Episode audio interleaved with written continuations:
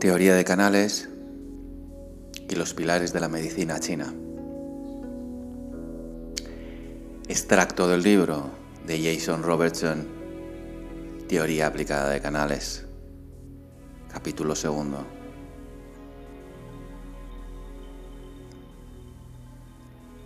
Antes de explorar los pilares teóricos de la medicina china, hay que mencionar unas cuantas consideraciones históricas. Los primeros tiempos de la historia de lo que actualmente llamamos medicina china siguen siendo de alguna manera imprecisos. En general, el panorama descrito por los estudiosos es el de una gran efervescencia intelectual, seguida de una síntesis gradual durante el periodo entre finales de los reinos combatientes y el comienzo de la dinastía Han, 200 a.C. a 220 después de Cristo. Un aspecto importante de esta nueva síntesis fue la elevada valoración del papel que desempeñaban los canales en la integración del cuerpo con el entorno general. Esta valoración se desarrolló en gran medida a través de los esfuerzos de filósofos naturalistas, médicos y políticos por elaborar una visión del mundo que pusiera a los seres humanos y sus estructuras sociales dentro del contexto de la naturaleza y del universo en su conjunto.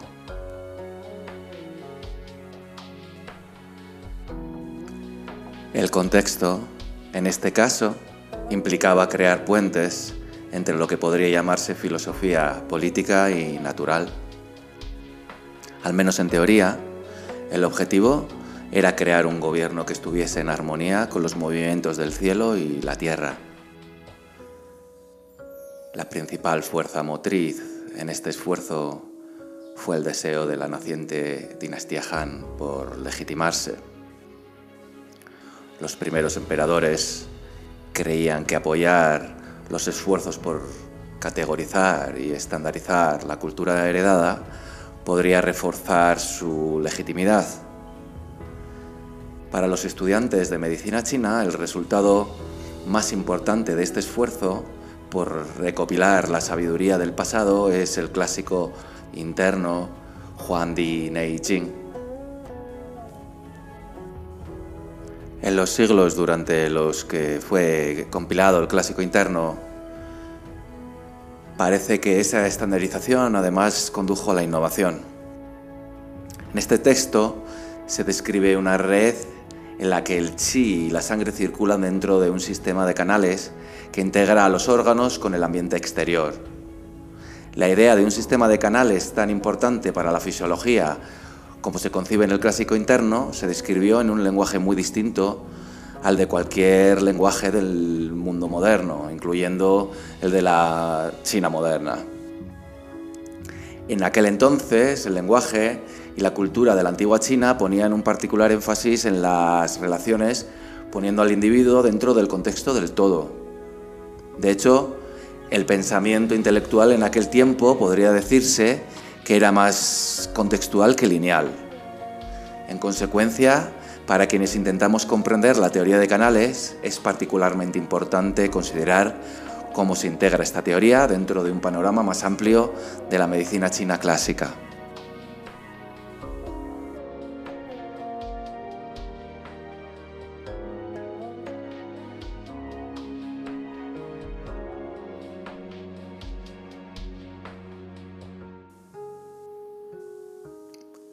Los tres conceptos. En el clásico interno se describen tres conceptos fundamentales que forman los pilares básicos de la medicina china. Estos conceptos, que probablemente fueron reunidos en un solo sistema durante la dinastía Han, habrían existido posiblemente ya en China desde hacía tiempo. Forman los principios organizadores básicos de la medicina china. Estos son la teoría del yin yang y las cinco fases, yin yang wu xin li la teoría de los órganos internos, chang fu li lun, la teoría de los canales, qing luo li lun. Estos tres conceptos han de ser considerados como categorías amplias. La teoría del yin yang y las cinco fases representan el lenguaje básico de la medicina tradicional china, mediante el cual se pueden categorizar las partes del cuerpo, la enfermedad y los principios básicos del tratamiento. A continuación, la teoría de los órganos categoriza la fisiología y la patología, lo que es especialmente importante para conceptualizar el tratamiento. Finalmente, la teoría de los canales en medicina china describe la red que permite dar vida a las otras teorías, que integra a los órganos y une al cuerpo con el mundo en toda su extensión. Muchos estudiantes contemporáneos de medicina china se encuentran con que su formación destaca la teoría de los órganos y dedica menos tiempo a la del yin yang y las cinco fases. Por otra parte, los estudiantes que se han formado en el estilo moderno de acupuntura de las cinco fases podrían aprender menos acerca de la teoría de los órganos y su papel fundamental en la fitoterapia china en particular. Y para ambos estilos dominantes de la medicina oriental moderna, la teoría de los canales suele ser un tema secundario. Una excepción notable es el campo moderno de la terapia de meridianos, que se ha desarrollado a partir de tradiciones vivas en el Japón del siglo XX.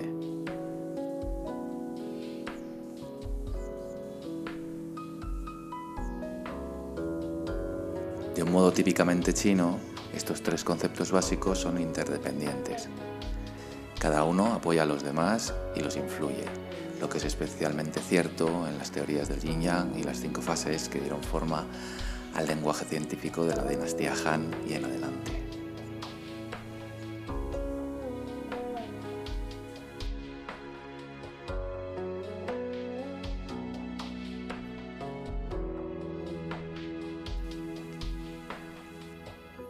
El primer pilar, yin yang y las cinco fases.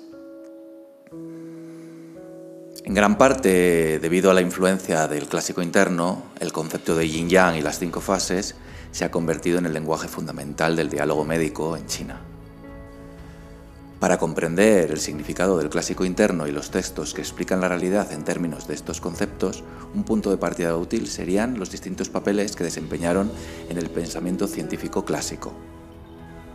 Tanto yin yang como las cinco fases describen maneras de categorizar el chi, en este libro, el chi se define como la unidad funcional más pequeña en cualquier ambiente, en seres vivos y en los órganos. Es el motor primario, la chispa, no solo de la vida, sino también del movimiento en el universo.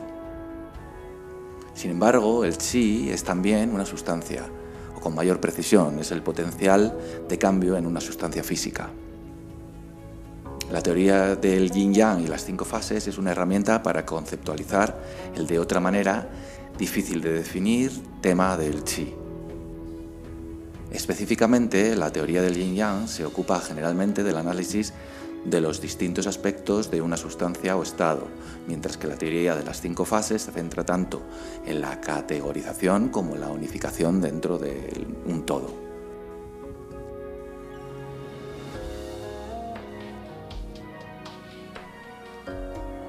La teoría del yin yang ve analíticamente la naturaleza general de un tema concreto.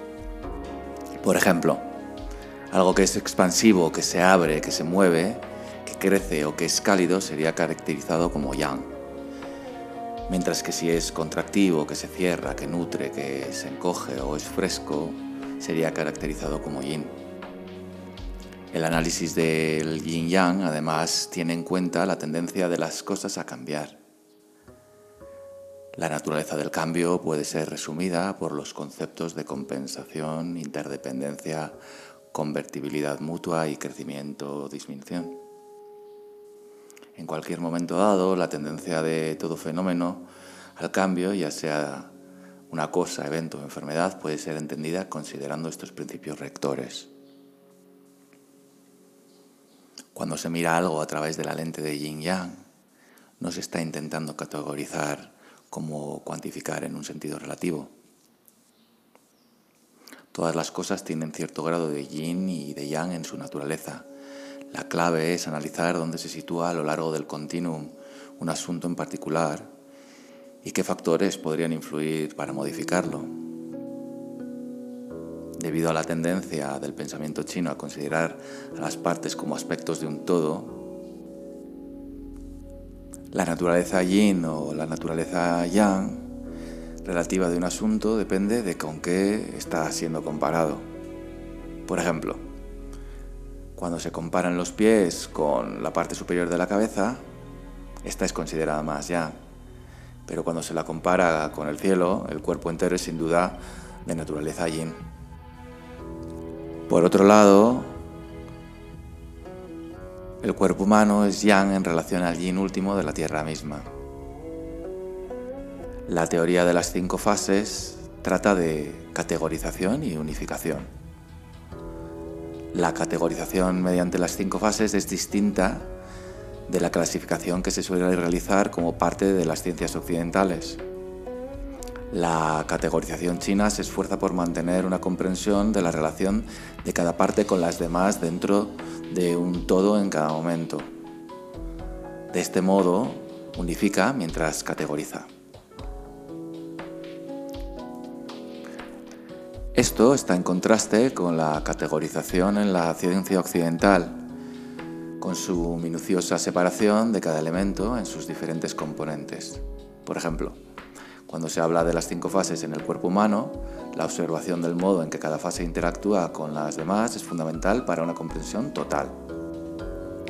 La fase madera y el hígado, por ejemplo, no pueden ser considerados por sí solos. Cada una de las cinco fases se comprende siempre en relación con las otras cuatro y es difícil de definir sin una referencia a las demás. Lo mismo sucede con los cinco colores, los cinco sonidos, los cinco sabores o cualquiera de la mirada de aspectos de la existencia que los estudiosos chinos han categorizado usando este sistema.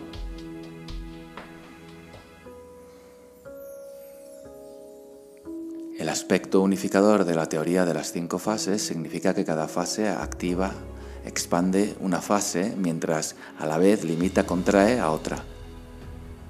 Activar, expandir significa que cada fase depende de otra que la asiste. Limitar, contraer puede compararse a las acciones de un policía que dirige el tránsito, limitando la libertad total pero no exactamente reteniendo. El sistema completo está siempre en un estado de equilibrio dinámico. Para entenderlo también se pueden observar los ecosistemas. Si una especie en particular desaparece de una biosfera compleja, tanto las especies que dependen de ella de alguna manera para su alimentación, como aquellas cuya población era controlada por su apetito, se verán afectadas.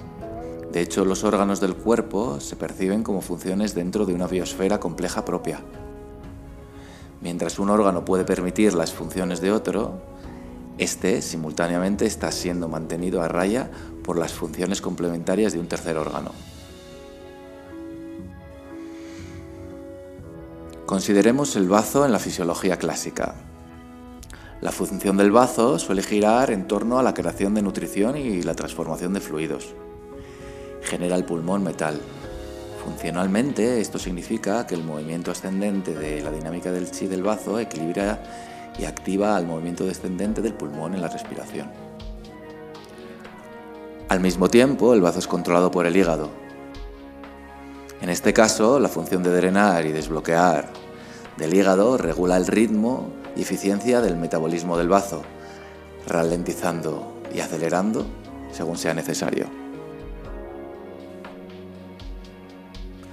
Algo importante a tener en cuenta acerca de la teoría de las cinco fases es que representa un intento por explicar un todo que de otra manera sería inconcebible. Ese todo inconcebible es el concepto más general del chi. Un error que se ha cometido históricamente en muchos campos de la ciencia china es la tendencia a forzar las cosas en el molde de la categorización de las cinco fases. Hay casos, por ejemplo, de ejércitos enteros que se aprestaron a cambiar los colores de sus escudos antes de la batalla para así llevar la fase conquistadora contra un ejército de un color distinto. Para la medicina china lo importante que hay que recordar respecto a la categorización según las cinco fases es que los aspectos del cuerpo y del mundo natural pueden ser clasificados en categorías para ayudar a la comprensión y que estas categorías están siempre interrelacionadas. Para resumir, las teorías yin y yang y las cinco fases fueron muy importantes, pero no solo para el diálogo médico, sino también para las conversaciones políticas y filosóficas de la dinastía Han. En general, la teoría del yin-yang se usa para analizar la naturaleza de una sustancia o situación, mientras que la teoría de las cinco fases caracteriza conceptos dentro de un todo unificado. A diferencia de las definiciones precisas de la ciencia moderna, estas estructuras teóricas son maleables y así se pueden aplicar a distintos campos. Además, la terminología podría adquirir un significado distinto en un contexto distinto, dependiendo de que todo unificado uno esté observando. Por ejemplo, en el reino animal, los peces en general puede que sean de naturaleza agua, cuando se comparan con la naturaleza fuego de las aves. Pero entre los peces mismos, algunos tipos pueden ser de naturaleza relativa al fuego al ser comparado con otros tipos. Las discusiones acerca de la categorización según las cinco fases son muchas y no forman parte del tema de este libro. Para nuestros propósitos como médicos clínicos, lo importante que debemos recordar es que estas teorías ofrecen un marco para comenzar a comprender el movimiento sutil del chi. El yin yang y las cinco fases ayudan además a dar forma a la teoría de los canales. Como han de saber los estudiantes de medicina china, cada uno de los 12 canales tiene una naturaleza yin yang y una naturaleza cinco fases que guían la comprensión y el tratamiento. Más adelante se dirá mucho más acerca de cómo estas categorizaciones reflejan la comprensión clásica de la fisiología. El segundo pilar, la teoría de los órganos. Mientras el yin y yang y las cinco fases proporcionan el lenguaje del discurso médico clásico, los órganos son el tema principal de debate. A lo largo de la mayor parte de la historia médica china, la salud y la enfermedad son descritas dentro del marco de los órganos principales, que son receptores del estímulo y las sustancias del mundo exterior. También es desde los órganos donde se crean las sustancias dentro del cuerpo. Al hablar de fisiología, los órganos son los principales actores. Es de esperar que los estudiantes actuales de medicina china estén familiarizados con la teoría de los órganos y el papel que desempeña en dar forma al tratamiento con fitoterapia y la acupuntura china modernas. Los órganos también desempeñan un papel principal en el sistema fisiológico descrito en esta obra. A esa comprensión más común de la teoría de los órganos se le añadirá su red de interacciones que implica el sistema de canales. El tercer pilar, la teoría de los canales. El tercer pilar constituye el tema primordial de esta obra. Una lectura atenta de los primeros trabajos clásicos indica que la teoría de los canales es, de hecho, el tejido vivo desde el que se tejen los conceptos de los otros dos pilares. Como ya se ha mencionado, la teoría de los canales da estructura al concepto de holismo en la medicina china. El yin yang y las cinco fases adoptan una forma física en el cuerpo como canales y órganos con naturalezas singulares. Los canales unen a los órganos con los órganos y al cuerpo con el chi del ambiente externo. De hecho, en la medicina china clásica, los canales son una parte integral de los propios órganos. A este respecto, la teoría de los órganos y la teoría de canales son inseparables. Los canales no son vías huecas que transportan sustancias entre los diversos órganos, sino que son participantes activos en el proceso mismo de la fisiología. Este es un concepto complejo que será explicado en los capítulos siguientes.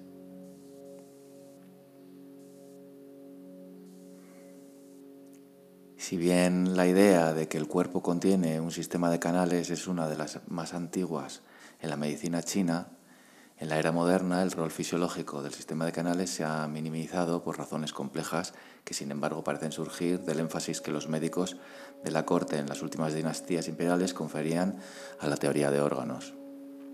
No obstante, hasta el siglo XX, probablemente siguió existiendo en toda China la tradición viva de una fisiología y patología basada en los canales. Solo durante la segunda mitad del siglo XX comenzó realmente a declinar la comprensión de la teoría de los canales. Esto sucedió en gran medida porque la práctica de la acupuntura se encuadró estrictamente dentro del marco de los órganos Chanfu, que caracteriza a la fitoterapia china moderna. Consideramos, por ejemplo, las funciones de los puntos de acupuntura enumeradas en muchos manuales modernos. Las funciones de los puntos en estas obras son increíblemente similares a las funciones de las materias medicinales. Esto no es por casualidad. Durante el proceso de estandarización que se llevó a cabo en China desde la década de los 40 a la de los 70, se produjo un movimiento para modernizar la terminología y teoría de las diversas ramas del tratamiento mediante la medicina tradicional china. Para la acupuntura esto significó abandonar de muchas maneras el marco teórico dentro del cual había sido practicada durante milenios.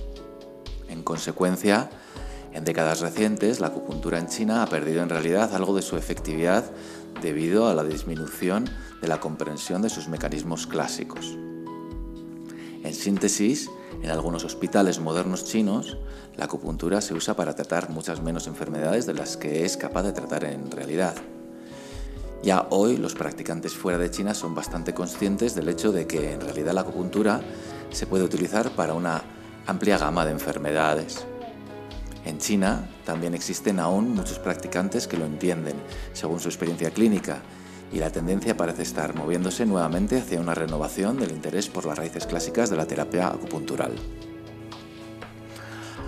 Además, es un error creer que la teoría de los canales solo se aplica a la acupuntura o que la teoría de los órganos solo describe la fitoterapia. De hecho, ambas están interrelacionadas y tanto la acupuntura como la fitoterapia tienen mucho que ganar de la fisiología más compleja que su unión describe.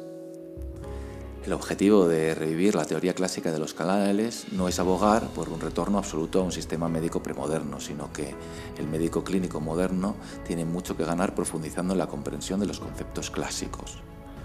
Las lecciones aprendidas durante casi 2.000 años de experiencia con el organismo humano no deberían dejarse de lado a la ligera, especialmente no antes de que la esencia de esa experiencia se haya comprendido en su totalidad. Para los interesados en profundizar en las raíces históricas y teóricas de la teoría de los canales, el corpus de la medicina china permanece relativamente intacto, gracias a que los chinos han conservado meticulosamente todos los textos.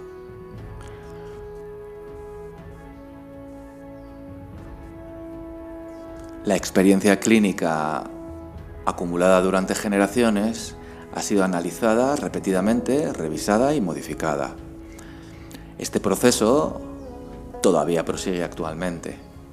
En la era moderna, como también sucedía en tiempos pasados, la innovación implica empezar por conocer las raíces profundas de los cimientos de esta medicina, sin las que los practicantes modernos están condenados a reinventar constantemente los conceptos que siempre estuvieron ante sus propios ojos.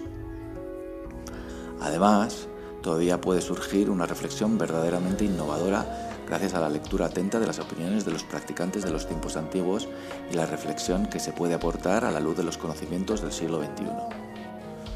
Los tres pilares que hemos descrito anteriormente, animados y unificados por una mejor comprensión del sistema de canales, puede representar un enfoque que no solo la medicina china, sino también la medicina en general puede utilizar para volver a las raíces de estas interrelaciones. Jason pregunta, Puedo entender que afirme que la teoría de los canales es una de las ideas centrales de la medicina china. Aún hay mucho que aprender sobre cómo funcionan exactamente los canales en el cuerpo, pero por ahora tengo la curiosidad de saber cómo comprende el origen de la teoría de los canales en su opinión, de dónde proceden estas ideas. El doctor Wang responde. Como se puede imaginar, he pensado bastante en esta pregunta. Para mí, hay cinco fuentes básicas de las cuales probablemente procede la teoría clásica de los canales. Historia de la autopsia, historia de la cirugía y los castigos imperiales, técnicas esotéricas del Qigong, experiencia clínica clásica, filosofía china clásica. La historia de la autopsia. La medicina china clásica, como muchos sistemas médicos tradicionales, tiene un registro de observación del cuerpo humano después que la vida ha terminado. A lo largo de la historia china, médicos y estudiantes de medicina examinaron los órganos internos de quienes fueron antes pacientes. Obviamente, eran menos detallados que los exámenes microscópicos realizados por los fisiólogos modernos. Sin embargo, a través de una larga historia de observaciones meticulosas, la medicina china acumuló unos fundamentos de anatomía básica. Por ejemplo, el clásico de las dificultades y el clásico de acupuntura y moxibustión, Zhenjiu Jia Yi Jing, de Juan Fumi, ambos contienen muchas referencias a la ubicación, conexiones físicas, tamaño y peso de los órganos principales. He leído muchos de estos textos y a menudo me impresiona su detalle. Aunque nuestros conocimientos se hayan ampliado mucho desde entonces, estos textos nos muestran que pensaban en la dirección correcta. Historia de la cirugía y los castigos imperiales. A pesar de disponer de conocimientos poco claros sobre la asepsia, los médicos chinos clásicos llevaron a cabo procedimientos quirúrgicos rudimentarios en casos en los que no había otra opción disponible. Por ejemplo, se dice que el famoso médico Huatuo de la dinastía Han practicaba cirugías simples en la cavidad abdominal aunque tales técnicas no eran probablemente comunes y a menudo produjeran infecciones, ofrecían valiosos aprendizajes. Un ejemplo más macabro de cómo los médicos chinos pudieron observar tejidos humanos vivos era observándolos en castigos imperiales. Uno de estos castigos consistía en el lento desmembramiento del condenado. A veces se permitía a los médicos de la corte estar presentes en estas ejecuciones, Podían, por lo tanto, observar de primera mano los cambios físicos que ocurrían en el transcurso de la vida a la muerte. Las generaciones posteriores pueden, pues, agradecer a estos prisioneros desafortunados por la información que probablemente salvó la vida de muchos. Técnicas esotéricas del Qigong. El estudio del Qigong tiene una larga historia en China. Arraigado en las técnicas chamánicas prehistóricas, el Qigong se ha desarrollado durante milenios hasta constituir una especie de campo científico autónomo.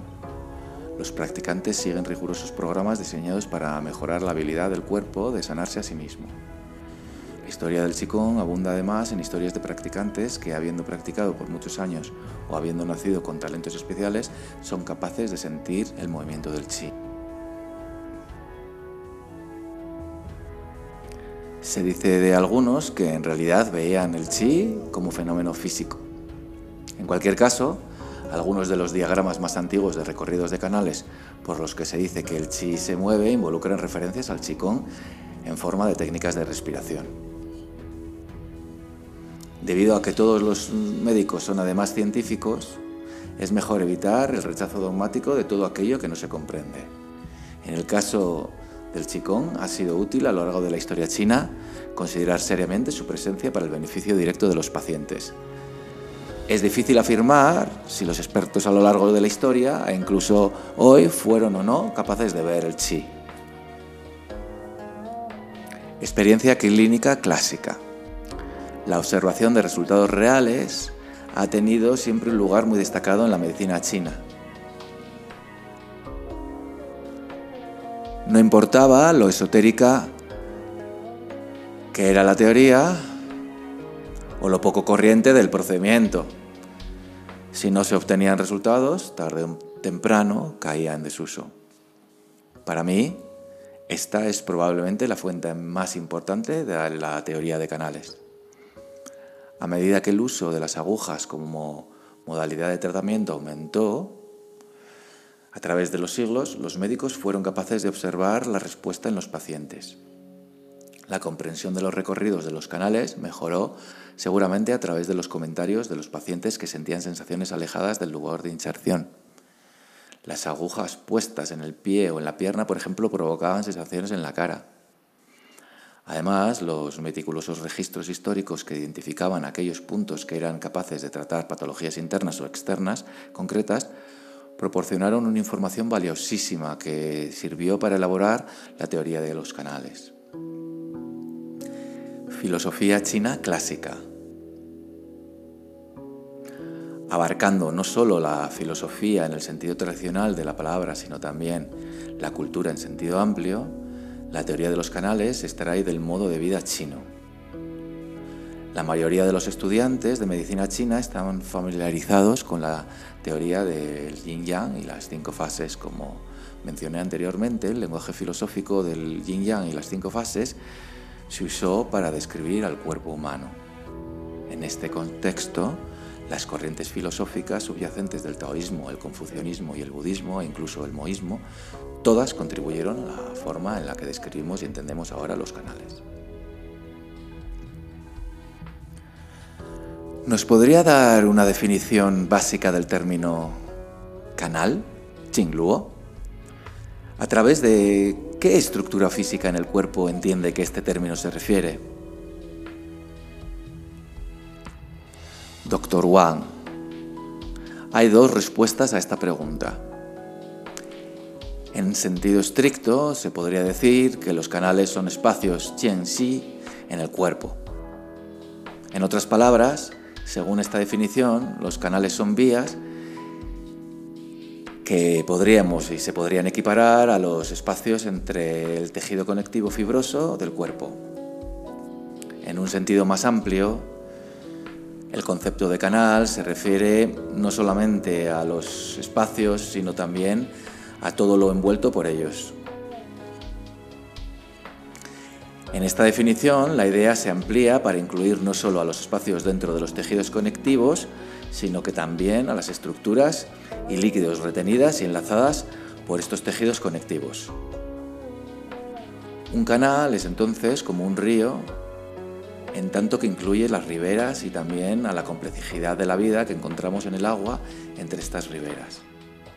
En el cuerpo, los canales son entonces agrupamientos de tejido conectivo que reúnen a los vasos sanguíneos, los huesos, los vasos linfáticos, los nervios, los tejidos y los líquidos intersticiales. Este es un lugar para empezar a comprender. Lo difícil es unir estos conceptos físicos con los conceptos clásicos de la transformación del chi, chi hua. En otras palabras, ¿qué tiene que decir la medicina china respecto a qué está ocurriendo en realidad en estos espacios? La realidad a esta pregunta requiere de una amplia explicación que abordaremos en el siguiente capítulo.